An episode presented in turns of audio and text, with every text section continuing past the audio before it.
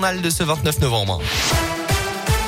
Et à la une de l'actualité ce matin, retour sur cette nuit de galère sur l'autoroute A89 en Auvergne. L'autoroute a été coupée à deux reprises hier entre le Puy-de-Dôme et la Loire. Des centaines d'automobilistes se sont retrouvés complètement coincés par la neige, Greg Delsol. Oui, il aura fallu attendre 6 heures ce matin pour que l'autoroute rouvre enfin à la circulation entre la barrière de péage des Martres d'Artière près de Clermont-Ferrand et la bifurcation A89 à 72 qui se trouve dans la Loire. Le trafic avait d'abord été interrompu hier à la mi-journée puis à nouveau en fin d'après-midi et ce pour toute la nuit. Certains véhicules non équipés ainsi qu'un poids lourd accidenté empêchaient à ce moment-là le passage des chasse-neige, ce qui a évidemment aggravé la situation. Des équipes de Vinci Autoroute et de la Croix-Rouge ont distribué de l'eau et de la nourriture aux occupants des véhicules bloqués. Ils ont pu repartir au compte-gouttes dans la nuit. D'autres se sont retrouvés piégés sur le réseau secondaire en tentant de quitter l'autoroute.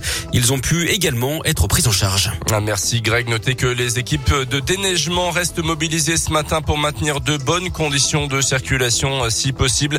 Euh, le Puy-de-Dôme est toujours en vigilance orange, neige et verglas comme une dizaine de départements jusqu'à 13h cet après-midi.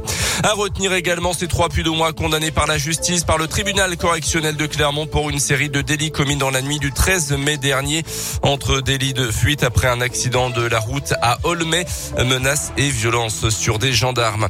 Deux jeunes d'une vingtaine d'années qui ont tenté de voler le sac à main d'une femme vendredi à Clermont ont été interpellés. L'un d'eux a exhibé un couteau. Les deux agresseurs ont finalement pris la fuite sans parvenir à leur fin.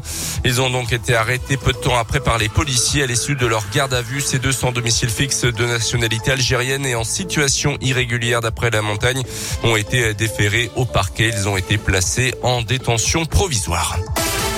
Dans le reste de l'actu, ces nouvelles mesures sanitaires dans les établissements scolaires à partir de ce lundi, les classes ne fermeront plus si un cas de Covid-19 est détecté. Tous les élèves testés négatifs pourront retourner en classe depuis un mois maintenant.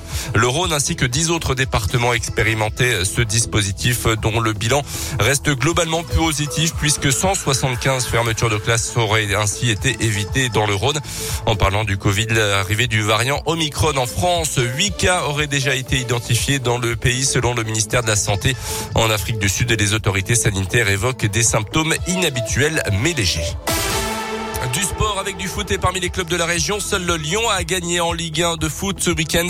Victoire 1-0 à Montpellier pour la 15e journée. Clermont a été battu contre à Reims avec un but encaissé dans les arrêts de jeu. Clermont qui reste 18e et barragiste et recevra Lens cette semaine.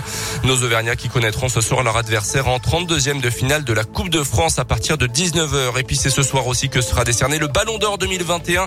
L'ancien joueur de l'OL Karim Benzema fait partie des favoris pour cette édition 2021.